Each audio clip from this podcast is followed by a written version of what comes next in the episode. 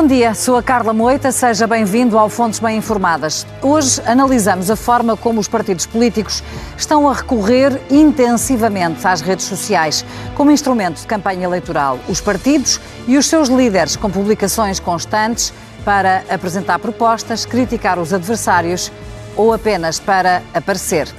Mas antes disso, os terremotos políticos causados por casos judiciais e como, de repente, deixou de fazer sentido a frase à política o que é da política e à justiça o que é da justiça.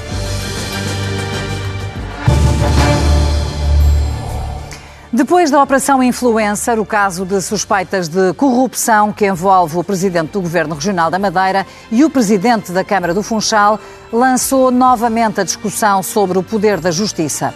A sucessão de casos e suspeitas sobre políticos e a detenção de titulares de cargos públicos e de pessoas próximas por indícios de corrupção e tráfico de influências, como também aconteceu com a Operação Influencer, está a gerar reações mistas sobre a forma de atuação do Ministério Público. Alguns criticam, outros aplaudem, na esperança de que tudo isto possa levar a uma reforma da Justiça. É difícil discutir este assunto sem questionar o trabalho do Ministério Público. Afinal, não deve investigar quando existem suspeitas? O próprio António Costa, primeiro-ministro missionário à conta da Operação Influencer, sempre disse à justiça o que é da justiça, à política o que é da política, mas acabou a dizer no Congresso do Partido Socialista que foi derrubado. Há uma outra questão que fica no ar, levantada já por Manuela Ferreira Leite, aqui mesmo na CNN Portugal, com tantos casos que deixam a sensação de que todos são corruptos e com o risco de ser envolvido em alguma investigação quem deixará a esfera privada para, a partir de agora, se dedicar à política? São nossos convidados os comentadores da CNN, Luís Rosa e Paulo Saragossa da Mata. Bom dia aos dois, obrigada por estarem connosco. Doutor Paulo Saragossa da Mata, como é que chegamos a este ponto? O que é que aconteceu para que, de repente, a justiça passasse a derrubar governos? Muito bom dia uh, ao Luís Rosa, para si, para os nossos telespectadores. Um, eu diria que a, a frase de, da senhora doutora Manuela Ferreira Leite faz algum sentido, não diria uh, o PS, não diria o PS, diria uh, uh, um, os partidos políticos. Talvez seja mais, mais rigoroso assim. O, o sistema de justiça que nós temos, processual penal, desde 1982 quanto à lei penal e desde 87 quanto à lei processual penal, foi alterada muitíssimas vezes desde a data em que entrou em vigor. Eu diria que num dos códigos devemos ter perto de 100 alterações. Uh, o código é unanimemente reconhecido a nível europeu. É um código perfeitamente futurista, perfeitamente bom em termos de qualidade técnica, muito bem pensado, importado em grande parte da Alemanha, com aproveitamento de coisas do Código Português de 29. Não vejo aí problema. Hum. O problema está na aplicação diária do código e o modo como ela é feita. Ora, o modo como a aplicação é feita, como eu lhe digo, mais ou menos é o mesmo desde 1988. Hum. Um, o que muda, houve, claro, coisas que mudaram, o regime das escutas mudou, uh, há muita coisa que mudou. O, o regime de, dos recursos, por exemplo, mudou imenso. Temos muito menos possibilidades de recurso hoje do que tínhamos em 88. Um, mas a aplicação manteve-se mais ou menos constante. O estilo de aplicação, a cultura judiciária não mudou. Então, o que é que leva a que agora achemos que o código é uma coisa absolutamente anquilosada? Hum. Um, é que começamos a ver onde é que funciona mal, porque há pessoas relevantes a serem processadas criminalmente. Mas o problema das detenções, de necessidade duvidosa, dos prazos de prisão preventiva absolutamente disparatados, ehm, da existência da própria prisão preventiva quando não é necessário que ela exista, sempre existiu, com o chamado pilha-galinhas. A partir do momento em que passa a ser a política é diferente. Enquanto foi com banqueiros, pessoas da economia, empresários, eh, em bom rigor ninguém se preocupou muito. Atingiu o poder político. Luís Rosa, a tua análise também sobre o que nos, o que nos trouxe até aqui e, e o, que levou a que a Justiça passe a ter este papel a que estamos a assistir hoje, que é derrubar políticos por investigações que não sabemos, naturalmente, como é que vão ser concluídas? Eu acho que nós estamos a viver um paradoxo da nossa democracia, que acho que é inquestionável que hoje em dia nós não temos uma corrupção endémica como tivemos, por exemplo, nos anos 70, nos anos 80 ou até mesmo nos anos 90, em que o mau funcionamento do Estado por si só gerava fenómenos corruptivos, pequena corrupção no dia a dia, ou seja, que tinha muito a ver com o mau funcionamento do Estado. No entanto, na altura, a Justiça, nomeadamente o Ministério Público, não estava minimamente capacitado para fazer qualquer tipo de, de, de investigações hum. concretas e até o, o, próprio processo penal, os grandes processos dos anos 90, que, como tu deves recordar, Carla, e também o próprio Paulo Saragossa da Mata também se deve recordar, praticamente todos prescreveram. Bem, o que é que aconteceu uhum. daí para cá? Aconteceu que nós passamos a ter um Ministério Público especializado, em primeiro lugar, passamos a ter também um enquadramento legislativo, nomeadamente de combate ao branqueamento de capitais, passou a dar muito, inspirado pela União Europeia, passou a dar muito mais informação ao Ministério Público, à Justiça. Por exemplo, o setor financeiro está obrigado, eh, de, forma diligente, a fornecer qualquer tipo de informação que tenha a ver com suspeitas de branqueamento de capitais, ou suspeitas de corrupção, ou suspeitas de financiamento de terrorismo, à Justiça. É obrigado a fazer isso por seu modo próprio, senão tem multas muito pesadas. Isso gerou muita informação e gerou também estes grandes casos. E, por outro lado, também o próprio setor político, os próprios representantes da classe política, os chamados pessoas politicamente expostas, que é um conceito do enquadramento jurídico europeu, essas pessoas também passaram a estar sujeitas a um escrutínio muito mais apertado pelo próprio setor financeiro e não só, porque todo, tudo o que as pessoas politicamente expostas fazem na sua vida tem a ver com a aquisição de, de, de, de bens ou transferências financeiras, uhum. é registado. Portanto, há esse enquadramento que faz com que o Ministério Público tenha muito mais informação e uma maior exigência, obviamente, à opinião pública. Ainda a questão do, do processo penal que o Dr. Saragossa da Mata acabou agora de referir. O que me parece que existe neste momento é um grande problema, que é uma grande discrepância do tempo médio de resolução do processo da justiça comum, que é um processo, um tempo médio de resolução que anda entre um ano a dois anos, que é um tempo perfeitamente competitivo em termos da União Europeia, compara bem com os outros países da União Europeia, e os processos de criminalidade económica ou financeira, que são aqueles mais mediáticos, e aí o tempo médio de resolução é claramente superior a 10 anos. Varia entre 10, 12, 13, 14, 15, mas é muito superior. Portanto, é uma diferença, para concluir, de 1 no mínimo para 10. E esta discrepância faz com que a opinião pública tenha a sensação de que os poderosos, digamos assim, vou trazer essa versão mais simplista, não lhes acontece nada. E isso, obviamente, cria um dano na democracia e um dano na imagem da justiça. Doutor Paulo Saragossa da Mata. Só, deixe, deixe, de, deixa, deixar só notar uma coisa, porque eu concordo com, com, o Luís, só, só trocaria uma pequena palavra. É, é que o, não é nos processos de criminalidade económica ou financeira. Pode ser em crimes perfeitamente comuns. Hum. É nos mega processos. O problema é nos megaprocessos, não é a pessoa ser importante. Porque eu tive casos já de pessoas particularmente importantes em que o processo correu muito depressa. Não é? O, o, o que significa é que o processo torna-se difícil a partir do momento em que temos uma, uma magnitude muito grande de factos e de prova. E, portanto, eu diria, costuma ser mega económica ou financeira, mas o problema está, diria eu, no mega processo. Peço desculpa, mas acho hum. que é hum. importante. Eh, fez bem, e a colocar-lhe uma questão que é: isto tudo a que estamos a assistir tem ou não também a ver, na sua opinião, quer com a morosidade da justiça, que permite que se arrastem processos durante décadas na justiça sem que haja uma solução, isto por um lado, e por outro lado, se não terá também a ver com o espetáculo mediático, chamemos-lhe assim, que se instalou à volta destes processos judiciais. Não, não podia concordar mais com a sua segunda uh, afirmação. A primeira, obviamente, estava, estava a acabar de esclarecer nesse sentido, hum. ou seja, a magnitude de um processo uh, pode ditar que esse processo demore uma década. Repare, ou reparem os nossos telespectadores, nós temos hoje em dia processos que na primeira fase, na fase de inquérito, que é logo a primeira, demoram 6, 7, 8 anos, em que o Ministério Público investiga. Claro, nós sabemos que os argumentos são a matéria é difícil. É assim, senhor. Muitas delas é muito difícil.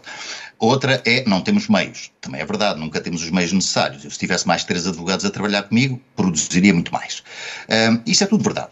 A questão é: devo eu, investigador, uh, construir obrigatoriamente megaprocessos com base no argumento de que, sendo factos conexos, devem, devem ser julgados ao mesmo tempo? Não, o não devo. acha que não? Uhum. Acho que não, eu não acho que não, o próprio código diz que não. Sim. É preciso saber ler o código, porque o código diz quando há conexão, conectam-se os processos, os factos, os casos, mas há casos em que o código admite e até aconselha a que não se proceda à à pensação de casos ou à conexão de casos. Hum. E se isso, nós isso tem a ver com a morosidade da justiça. E relativamente à, à outra parte da, da, minha questão, eh, que é a transformação da justiça numa justiça Num espetáculo. espetáculo e mediática. Sim. Claro. Eu não sei se é verídico ou não. Vou dizer aquilo que eu vi na comunicação social e nas redes sociais. Parece que eh, na véspera desta operação ocorrida na Madeira, havia imensos jornalistas do continente que, por mera acaso, se encontravam todos lá. Isso prejudica a justiça ou não? Claro que, é, claro que prejudica. Nós já percebemos que um processo demora muito tempo, porque temos agora pessoas constituídas arguídas. E a acusação deste processo, se calhar, acontece daqui a quatro anos. Hum. Repare, eu vou dar um exemplo que conheço muito bem, que é o caso do, do, do, do Sr. Comendador Brardo. O processo terá sete anos por aí. Uh, as detenções foram há dois anos ou coisa Sim. que valha, dois anos e meio, por aí. Uh, e pronto. Houve o espetáculo, há o comentário, todas as semanas há comentários nas redes sociais. Como é que aquele criminoso, aquele bandido não é julgado? Aconteceu no processo BPN, eu tive em vários deles, e portanto, quando nós queremos um grande espetáculo, as pessoas estão à espera da conclusão do espetáculo. E não, nós só temos aqui o introito. E os acusados ou os suspeitos ficam a cozer em banho-maria, digamos assim. Luís Exatamente. Rosa, como é que analisas também esta problemática? De que forma é que este espetáculo à volta da justiça prejudica a própria justiça e os políticos e a política também? Bem, se me permitires, também gostava de dizer uma coisa sobre a questão sobre do, a dos megaprocessos, mas vamos começar por aí. Eu não tenho qualquer dúvida, e estou à vontade, porque sou jornalista, faço notícias sobre processos que estão em segredo de justiça.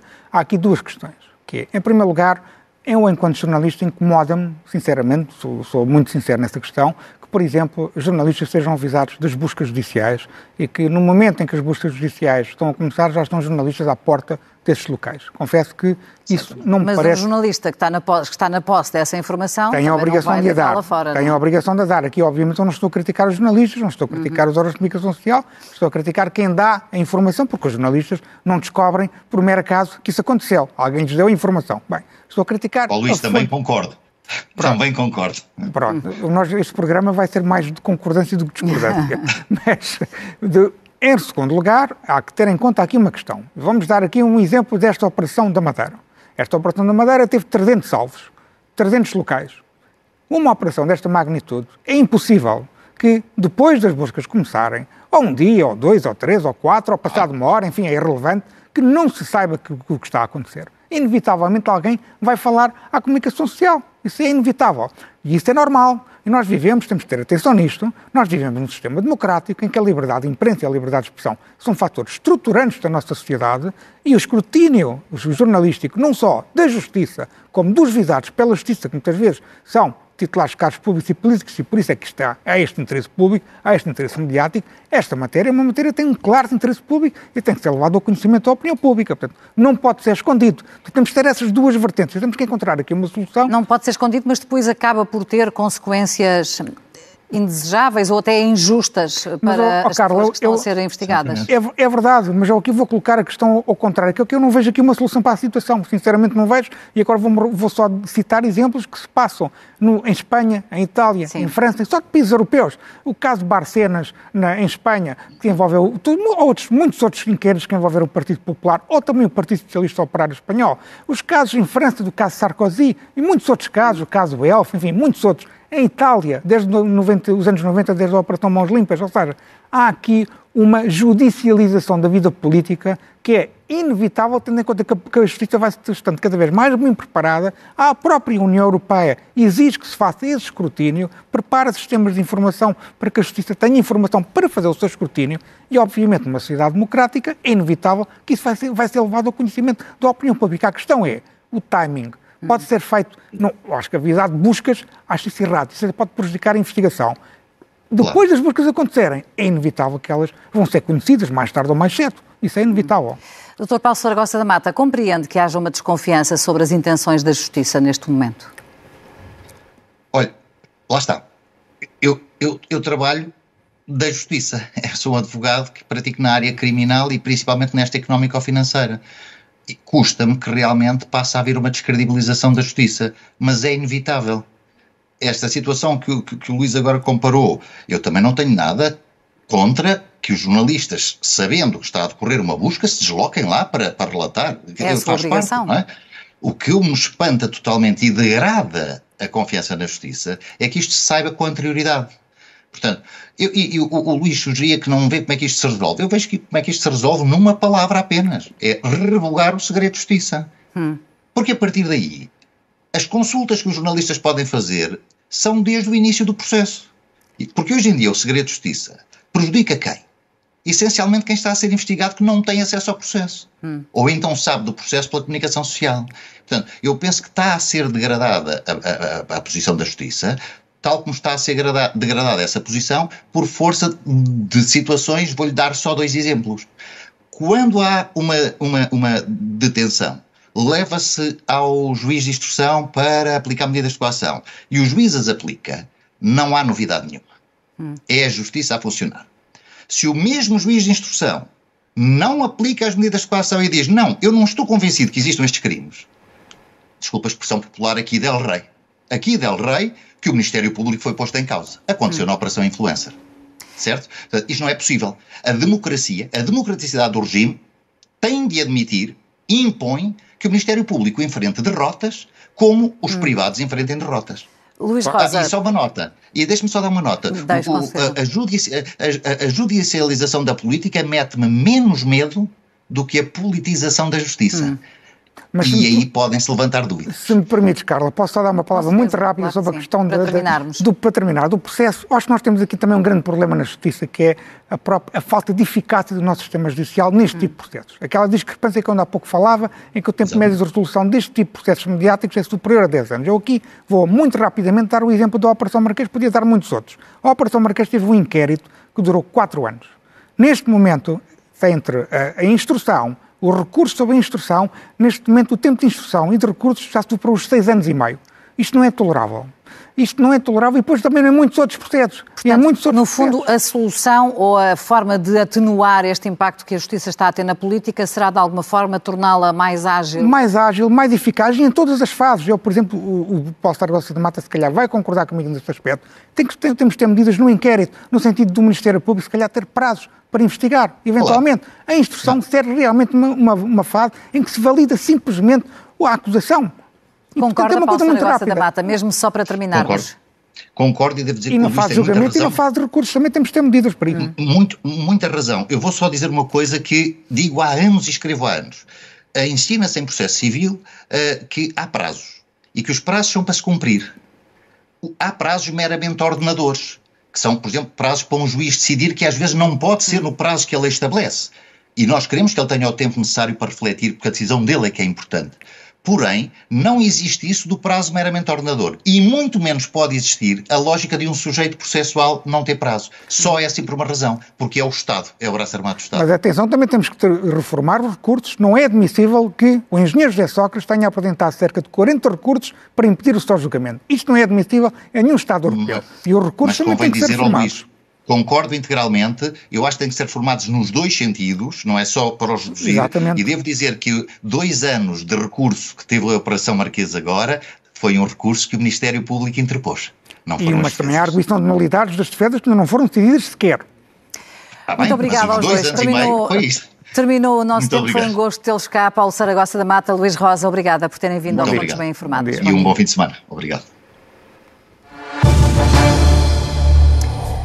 Estrelas de TikTok, influencers no Instagram ou trolls no Twitter. Os políticos de hoje são tudo isto e muito mais.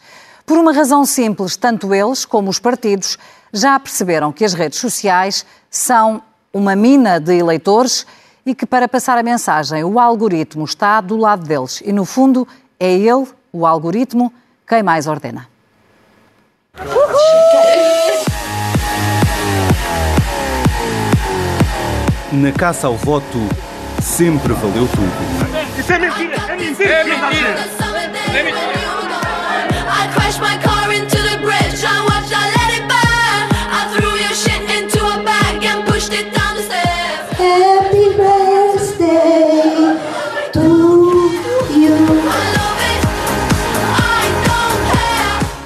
E nos dias de hoje a propaganda continua a ser um espetáculo de variedades, mas agora há uma diferença: é multiplataforma.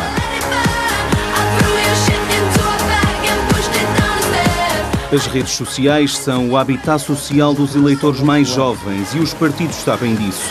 No Facebook, bom, o Facebook já não é bem coisa para os mais jovens. Concentremos-nos por enquanto no TikTok.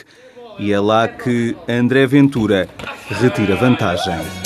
Foi com papo de picanha que o Lula te enganou. Se lascou, se lascou.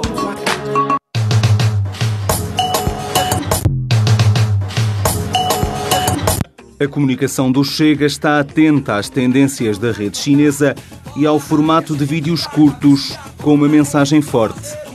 Muitas vezes editada, truncada e sem contraditório, mas na direita moderada também há quem saiba andar nisto.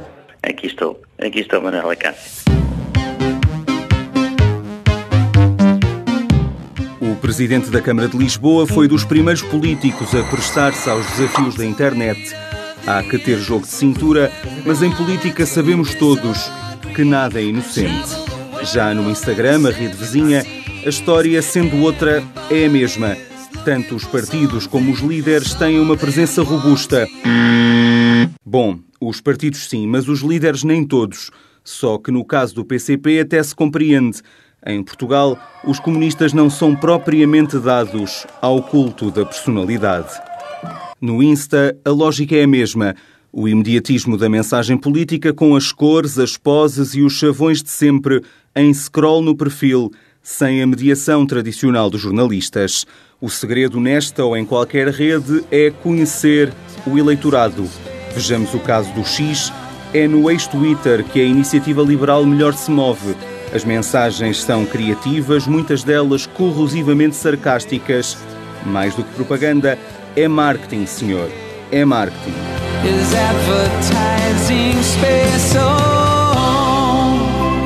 Mesmo com as redes e, apesar das redes, claro que até 10 de março os partidos vão andar na rua, de mercado em mercado, de bandeirinhas em arco, fanfarra, charanga e muito beijo. Faz parte. Num país envelhecido, a rua e a televisão ainda contam para as contas, mas a política e as campanhas prometem ser cada vez mais silenciosas. Afinal, hoje em dia, todos temos o espaço público no bolso. João Moraes do Carmo e Luís Branco, TVI e CNN Portugal. O jornalista João Moraes do Carmo, jornalista da CNN, está connosco neste Fontes Bem Informadas. Bom dia, João, bem-vindo. E também a professora Rita Figueiras, professora da Universidade Católica, que tem estudado nestes últimos anos este fenómeno uh, da política nas redes sociais. Uh, bom dia também para si. Professora Rita Figueiras, esta é a primeira campanha em que, uh, em que verdadeiramente se trava uma batalha entre os partidos e os líderes políticos nas redes sociais? Bom, as campanhas anteriores também já começaram a fazer, a utilizar essa estratégia, claro. Agora uh, nota-se mais, digamos assim, também está mais uh, a ser falado, inclusive é nas televisões, fala-se mais sobre o assunto e também porque o TikTok veio aqui trazer bastante diferença, como a peça ilustrava bem, de como a comunicação política mudou muito e para além de, dos políticos terem aprendido a falar para a televisão e a perceber a importância da imagem e o discurso na televisão é diferente diferente do que estar a falar para a frente das pessoas no mesmo espaço, numa mesma sala, perceber que há aqui outra questão muito importante. É que uh, na relação que se estabelece mais direta entre o político e as pessoas através do seu telemóvel, no contexto qualquer que as pessoas estejam no momento em que estão a ver um vídeo, há também a questão das plataformas e os seus algoritmos. São um intermediário invisível, mas muito poderoso, que altera a forma como a própria política tem que se comunicar e como consegue uh, alcançar emocionalmente os eleitores. João Carmo, nesta reportagem que acabámos de ver, fizeste uma, uma, uma, visita às redes sociais de todos os partidos, todos estão presentes nas redes sociais. Como percebemos, uh, há alguns com mais foco numas redes, outras noutras, isso tem a ver com o perfil uh, de cada partido. Mas há a tal importância do algoritmo, ou seja, é preciso que as pessoas estejam conscientes que se ficam uh, um minuto ou dois a ver vídeos do Chega numa rede social, no TikTok, por exemplo, onde o Chega está muito presente, é normal que a seguir sejam bombardeados com outro tipo de vídeos? É normal e depende, e, e isso é Outro tipo de independentemente... vídeos do mesmo autor, naturalmente. Sim, e independentemente de gostarem ou não gostarem, porque o algoritmo funciona nos dois sentidos. Eh, ou seja, ehm, qualquer utilizador que esteja no TikTok e que eh, seja confrontado com um vídeo, quer da conta oficial de um partido, do líder partidário ou de outros atores políticos, eh, mesmo que não goste, ficou a ver nem que seja para criticar, e depois mais tarde vai ser ver mais. vai ver mais, mas mesmo que não queira, porque uh, o algoritmo, como a, professora dizia, um, beneficia, uh, dependendo do algoritmo, mas no caso do TikTok, beneficia precisamente um, a dimensão uh, do tempo que se, que se passa a ver o, o, aquele determinado conteúdo e depois também o número de likes, que, de, de gostos e de interações que existe com a publicação, também o número de comentários comentários. Eu diria que, por exemplo, há alguns, deparei-me com alguns partidos que, por exemplo, no YouTube têm uma política de não permitirem comentários. Eu diria que isso, do ponto de vista da da sanidade uh, e da, da, salubridade do espaço público, muitas vezes parece, parece muito bom. Mas do ponto de vista da estratégia de comunicação política é Não péssimo. É. Porque, o engagement. Exatamente, porque prejudica o, o engagement. De... O envolvimento das partilhas, dos comentários, dos likes, que é isso que vai gerar, mostrando, está, este, vídeo, este vídeo está a ser comentado, está a chamar a atenção, então vamos ainda apostar mais nele, divulgando mais, dando-lhe mais alcance. Que é nessa interação que se vai uh, rolando, digamos, que a peça vai rolando. Qual é exatamente a consequência disto, professora Rita Figueiras? Uh, os políticos ficam mais próximos das pessoas por causa das redes sociais? Uh, sim e não.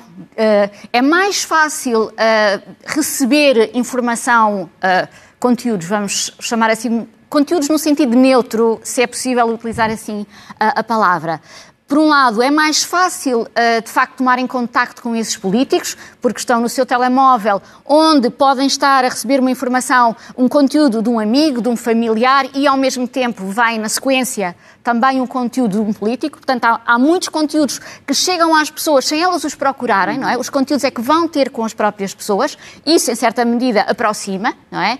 Mas, por outro lado, aproxima de outras maneiras. Exatamente porque, principalmente nestes conteúdos tipo o, o, o TikTok, do que ele valoriza, ele não valoriza as ideias não valoriza a discussão de propostas. Foi nesse sentido que lhe coloquei a pergunta, porque as pessoas contactam nas redes sociais com os políticos que lhes aparecem com uma postura completamente diferente Sim. daquela com que as pessoas os viram até àquele momento. Sim, porque aqui a relação estabelece muito mais, um, enquanto há um, o, a, a, a, o esforço de incentivar uma rejeição contra os outros candidatos, e essa é uma grande uh, aposta uh, atualmente em qualquer campanha, em qualquer, em qualquer lugar do mundo, é uh, alimentar a rejeição e quem está sob ameaça dessas campanhas contra si, com a ideia da rejeição, é, pelo contrário, aumentar a sua capacidade de ser gostado. Hum. Que, enfim, em português fica estranho, não é? O likable. E estes vídeos do TikTok que são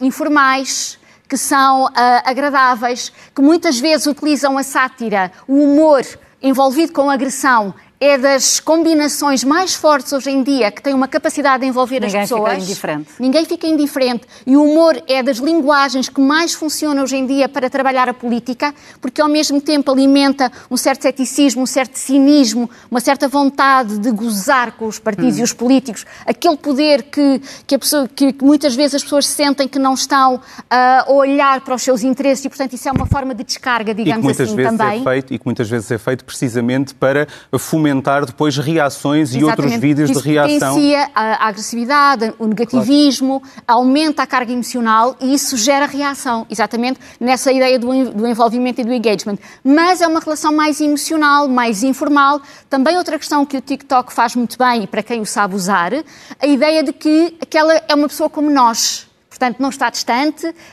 tudo muito este discurso que há anti-elitista, não é? Da distância, que não. Que não no não, fundo, humaniza mais os políticos. Uh, aproxima. Uh, humaniza, humaniza, enfim, se nós tivermos o, o, sentido da palavra, que é de alguém mais empático, mais atencioso, pode não necessariamente humanizar, hum. mas torna-os mais parecidos e mais informais. João Carlos, os partidos mais tradicionais resistiram um pouco às redes sociais. Foram os novos partidos como o Chega e a Iniciativa Liberal que acabaram por arrastar todas as forças políticas de uma forma mais, eh, mais intensa, mais presente para as redes?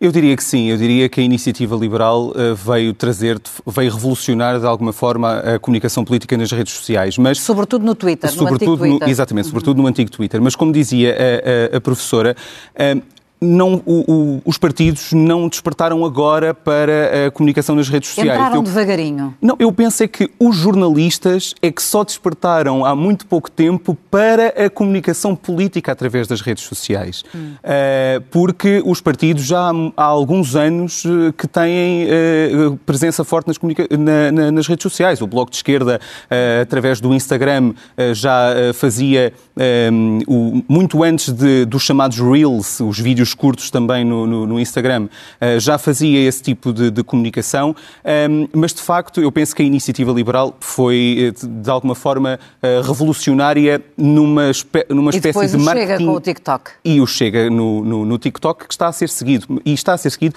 muitas vezes nem é pelos grandes partidos. Por exemplo, o LIVRE tem uma presença uh, no, no TikTok também considerável, com aqueles desafios e as trends do, do, do TikTok, de apelo essencialmente ao, ao eleitorado mais jovem, que é o que já não acontece, por exemplo, com o Facebook porque uh, o Facebook, e há pouco comentávamos, hum. uh, comentávamos isso, o Facebook hoje em dia já é a rede social dos avós. uh, e o eleitorado mais jovem, de facto, fugiu para outras plata plataformas e é aí que os partidos têm apostado. Professora Rita Figueiras, os partidos ganham votos nas redes sociais? ganham votos nas redes sociais, mas ganham de uma forma articulada, porque não se ganha só com as redes sociais. São as redes sociais, é a televisão, é a rua, é, é o sentimento que se tem em relação à política, quais são os, os, políticos em concreto que abordam determinados temas. Portanto, é no, é no seu conjunto. É muito difícil dizermos que foi aquela rede, aquele evento em concreto, a não ser que aconteça algo, de facto, absolutamente extraordinário hum. e que produz consequências logo imediatas e diretas e visíveis. Caso contrário, é um acumulado que se vai formando, que se vai formando. Mas uma questão que também me parece interessante na sequência do que estávamos aqui a dizer é que estas redes, e principalmente o TikTok, o que faz é valorizar pessoas, não é valorizar instituições e siglas partidárias. Uhum. E, portanto, essa, essa dimensão é muito importante e uma disponibilidade também para a desconstrução de uma certa ideia do que é político e construir uma ideia de confiança. Como é como nós podemos confiar e podemos confiar ao ponto de depositar o nosso voto, porque me parece estar a ser aqui construída não a tal relação das ideias, da racionalidade, de um projeto, mas é se aquela pessoa que está a dizer é, está a ser verdadeira. O princípio da autenticidade, que é aqui uma, um valor muito, muito, muito uh, que as pessoas procuram, reconhecem e que as move. Hum. João Carmo, foi também uma, uma das uh, conclusões a que chegaste nesta radiografia às redes sociais dos partidos, é que para além dos próprios partidos são os líderes, que pessoalmente já têm as suas páginas e que deixaram de resistir também a este novo instrumento de fazer política. Precisamente, e é na sequência do que a professora estava, estava a dizer, da valorização dos líderes e da figura e a fulanização na, nas redes sociais e não necessariamente a questão da instituição. E, de facto, aí, por exemplo, o líder do, do, do Chega, André Ventura, toma uh, relativa vantagem no, no, TikTok, como dizia a peça, mas não só o líder. Por exemplo, o, uh, a bancada parlamentar do Chega, é muito, os deputados, nomeadamente a deputada Rita Matias, têm uma presença uh, no, no, TikTok muito, muito forte, muito forte muito, e, e, e, quanto mais forte é, mais visível se torna naturalmente. Nos outros partidos, por exemplo, o único líder partidário que não tem uma página de Instagram pessoal com ação política, é Paulo Raimundo, é o secretário-geral eh, do PCP. Eu diria que eh, a valorização do coletivo, no, no, no caso do PCP, também pode justificar esta ideia. Mas depois, e pegando no que, no que a professora também estava a dizer há pouco, depende também de, de como se conhece o eleitorado. A iniciativa liberal, como dizia, percebeu que o Twitter tinha uma franja de. Era ali que estavam os seus eleitores. Era, era ali que estavam os seus eleitores. Por exemplo, no caso do, do PCP, eu diria que não estão necessariamente necessariamente no TikTok, estarão à porta da fábrica ou eh, às 6 da manhã na estação intermodal eh, de Algés. Eh, mas, de facto, ainda assim, os partidos enquanto partido, estão todos uh, uh, presentes nas redes sociais. Os líderes, muitas vezes, uh, valoriza-se, valorizam as suas páginas pessoais, que não eram de ação política e passam a ser, por exemplo, no caso de Pedro Nuno Santos, enquanto era ministro uh, valorizava muito a sua página pessoal enquanto, enquanto membro do governo, agora enquanto secretário-geral uh, do Partido Socialista. No caso do PSD, por exemplo, eu diria que valoriza mais a página institucional. Uh, do que necessariamente do, do, do líder do partido, um, ehm, mas depende muito da, da estratégia da comunicação do, do, próprio partido, que nem sequer se, que muitas vezes não se consegue perceber muito bem qual é nas redes sociais, a verdade é essa. Hum. João Moraes do Carmo e professora Rita Figueiras, muito obrigada por terem estado neste bom, Fontes Bem Informadas. Bom dia e bom fim de semana. Obrigado. Obrigada. E agora a história que pode não ter visto esta semana. Duas ativistas dos direitos dos animais interromperam um serviço religioso presidido pelo Papa Francisco, em Roma. No fundo da Basílica, onde decorria uma celebração no âmbito da Semana de Oração pela Unidade dos Cristãos, as mulheres gritaram e ergueram faixas contra as touradas. As defensoras dos direitos dos animais foram depois levadas por guardas e a cerimónia em que participavam mais de 1.500 pessoas decorreu sem mais incidentes. De acordo com testemunhas, as ativistas pertenciam à organização Pessoas pelo Tratamento Ético dos Animais, que já tinha feito uma manifestação também contra as touradas em julho no Vaticano. Agora vamos à língua afiada, ao comentário semanal de Miguel Pinheiro. Bom dia, Miguel. Bem-vindo no final de mais uma semana muito intensa do ponto de vista político. Eh, vamos começar com as frases, eh, vamos começar pela frase perfeita entre aquelas que escolheste desta semana. Esta foi retirada do acórdão do Tribunal da Relação sobre a decisão de Ivo Rosa, no caso Marquês.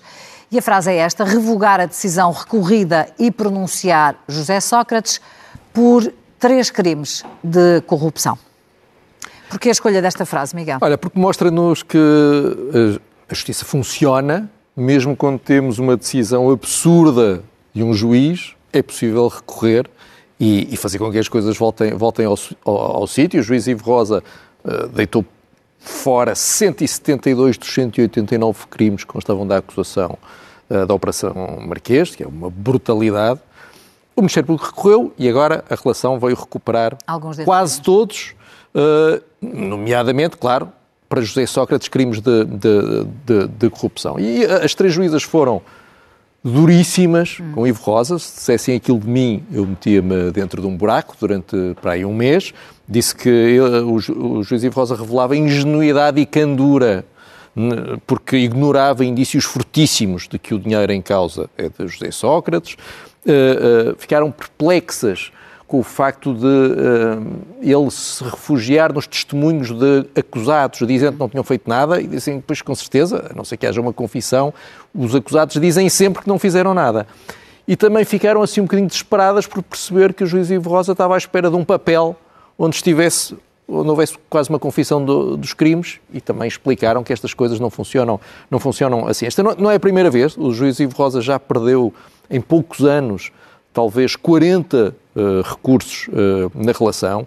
Já disseram outros juízes coisas dele uh, de levantar os cabelos, disseram que ele revela confusão de conceitos jurídicos, disseram que ele tem uma incompreensível forma de julgar, disseram que ele tem ideias peregrinas e extravagantes sobre a justiça. Enfim, mas pronto, houve uma decisão, houve um recurso, convém só notar isto. Entretanto, a decisão do juiz Ivo Rosa foi há três anos, Entretanto, ele foi promovido à, à relação Sim. e está no mesmo tribunal onde trabalham estas três juízas que escreveram este acórdão. Deve ser um ambiente de trabalho ótimo. Vamos então à frase feita, e ela foi dita pelo secretário-geral do Partido Socialista, Pedro Nuno Santos, sobre a aprovação das listas de candidatos a deputados pelo Partido Socialista.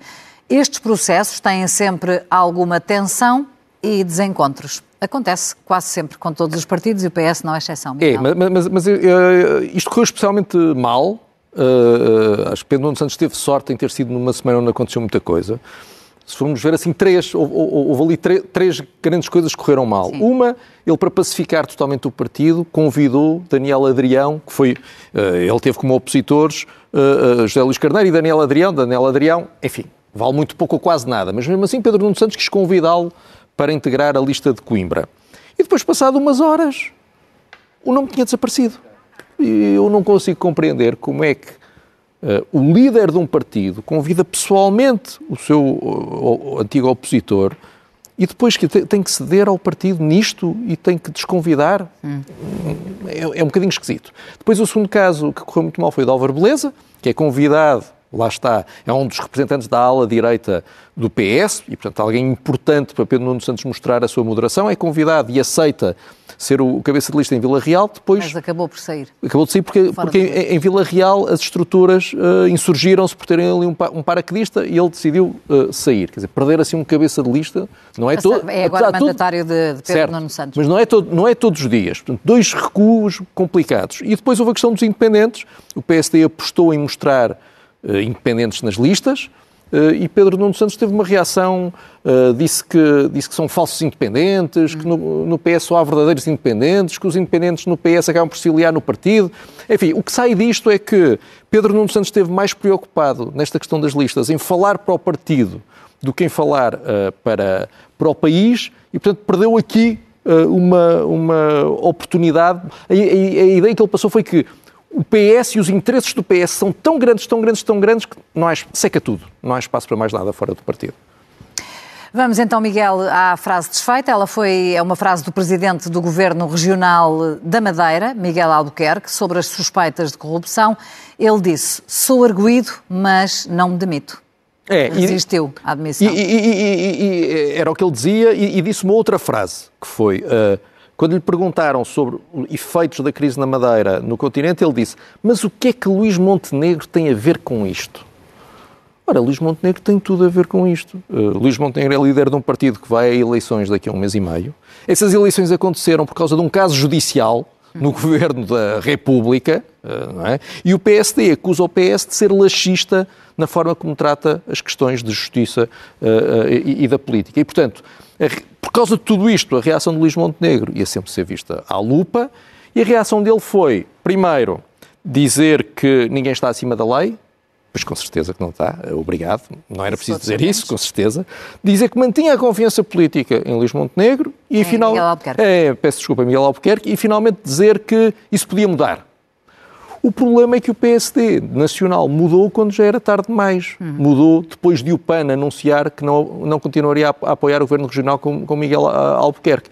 E, portanto, naquela altura já não havia apoio nenhum a dar em certo, em, em certo sentido. Portanto, quando a polícia bateu à porta do PSD, Luís Montenegro reagiu mal.